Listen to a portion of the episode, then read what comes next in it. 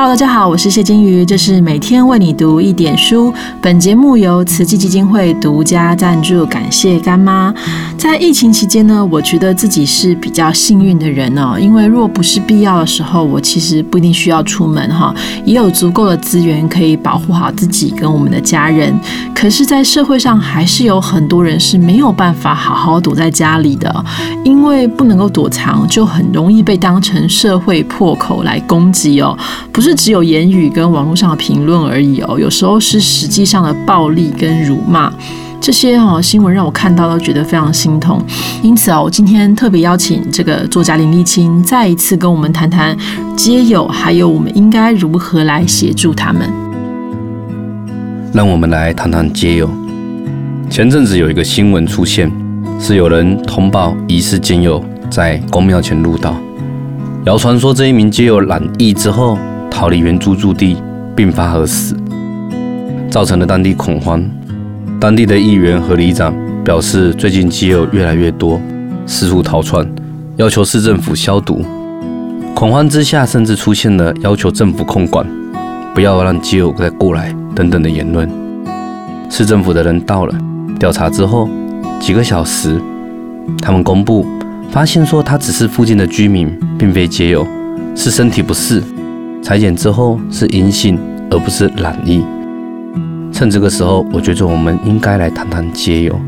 毕竟连议员和里长都无法确定这一个人的身份，这些媒体的报道还可以相信吗？到底街友有什么样子？到底街友的脸上写着什么？说我是街友。我之前和一个前街友看了电视媒体的记者摄影，他指给我看，说三家媒体记者拍出来的。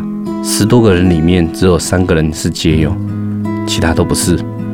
我问说他为什么知道？因为他之前就是街友，他认得出来哪一些是真正在街头上晚上睡在那里的真正的街友，哪一些是我们俗称、笑称、昵称的准街友。这里我们来谈一下什么是准街友。准街友其实就是一些蓝领阶级，五十岁以上左右的男性，没有重视衣着品味。身上没有太多的钱可以去一直消费，他们在公共空间之间移动，有时在聚在一起聊天。他们有些人白天从基隆来，从桃园来，找他们年轻的时候最复古风格的共同回忆。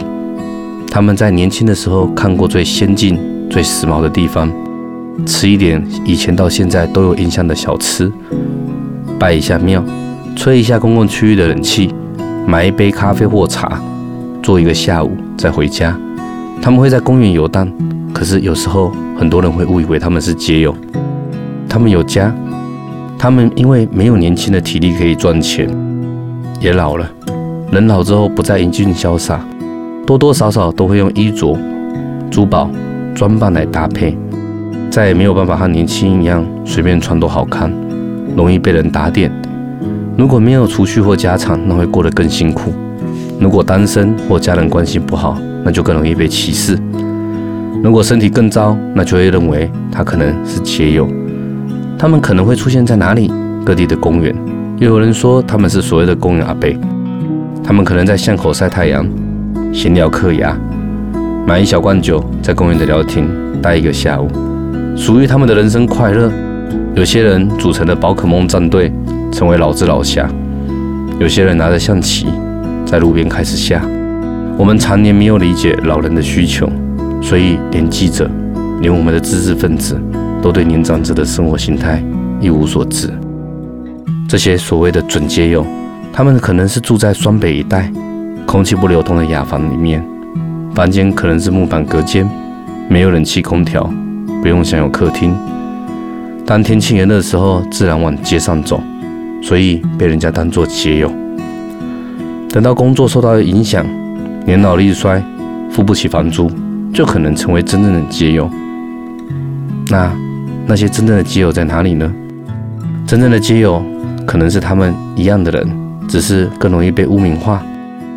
他们可能需要到处打零工，更不稳定。他们没有办法买到属于自己的隐私空间，所以很容易被记者拍摄。那一些准基友和基友的分界。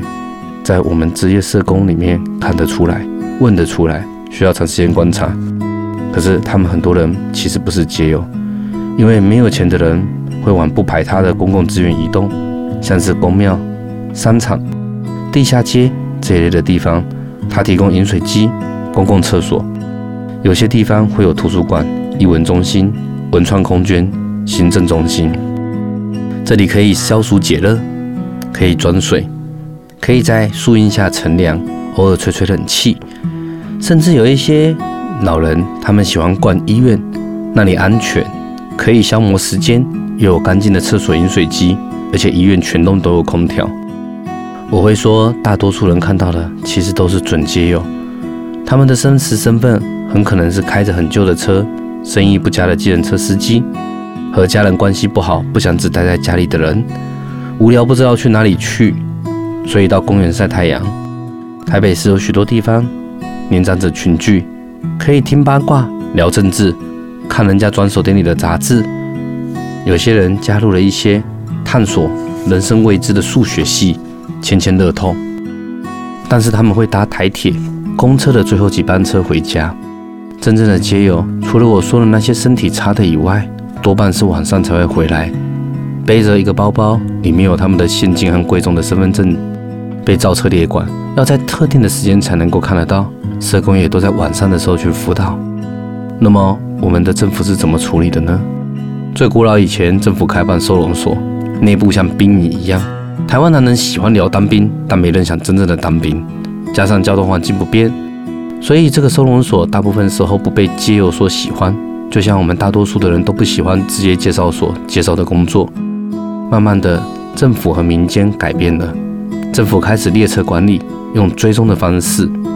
由社服中心确认身份、确认需求，从他们的角度和能力去进行改变，给他们短期的庇护空间、开放空间，提供盥洗、联系医疗资源、治病就医，从他们已经有的技能去进行改变，像是原本有工作的，从他们的工作去帮他们媒合，辅导他们存钱、找房子，让他们再从街友变成所谓的准街友。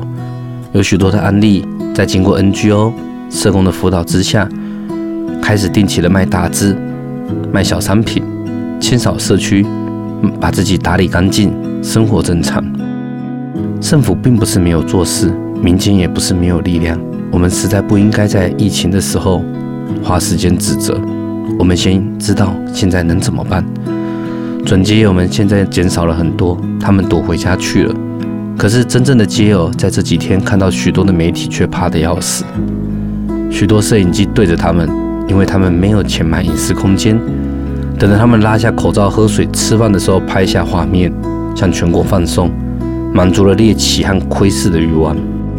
这个时候要进行服务更加困难。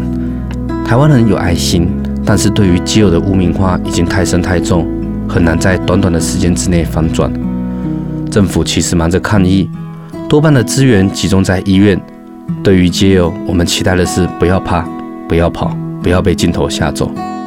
这阵子以来，我在万华区、中正区服务街友的 NGO 分为两组，一组照顾蒙甲公园及蒙甲周边，另外一组联络台北车站和二二八公园的街友。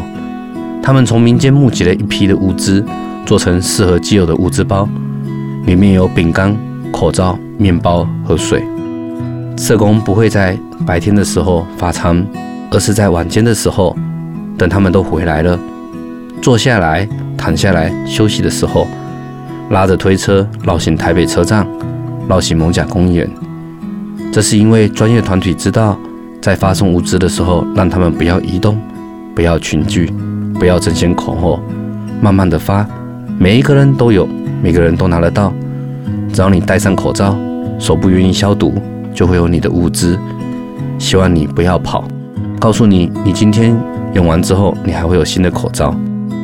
我之前到台北车站一起分发的时候，看到一个年老的基友，他开心的拿过物资包之后，立刻脱下原本戴的口罩丢掉。同行的朋友立刻大吼一声，因为你立刻丢掉口罩太不安全。可是，一秒钟后，我们看到那一名基友的旧口罩已经松松垮垮。不知道他的口罩用了多久。那一名街友委屈地躲到柱子后面，低头从物资包拿出新的口罩戴上。另一名女街友拿下口罩之后，开始吃起面包、喝水，用消毒喷雾喷过手后，再换上新的口罩。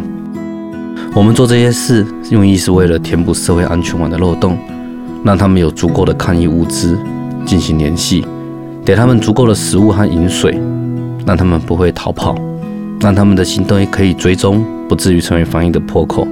但是，皆有非常难以被社会所接受。我们已经陆陆续续募了很多物资过来，但远远不够。台北车站周遭约略有两百名左右的街友。而蒙甲公园周遭只有一百八十名，我们看着两百箱水，只要一天之内就没有多少了。但这个行动需要支持，它的用意不在于让街友无限发餐，而是在疫情期间稳定人心，让他们待在原本的空间，后续政府才可以连续检疫，让他们好好的接受医疗，也利于资源分配，更可以降低恐慌，维持他们的基本生存。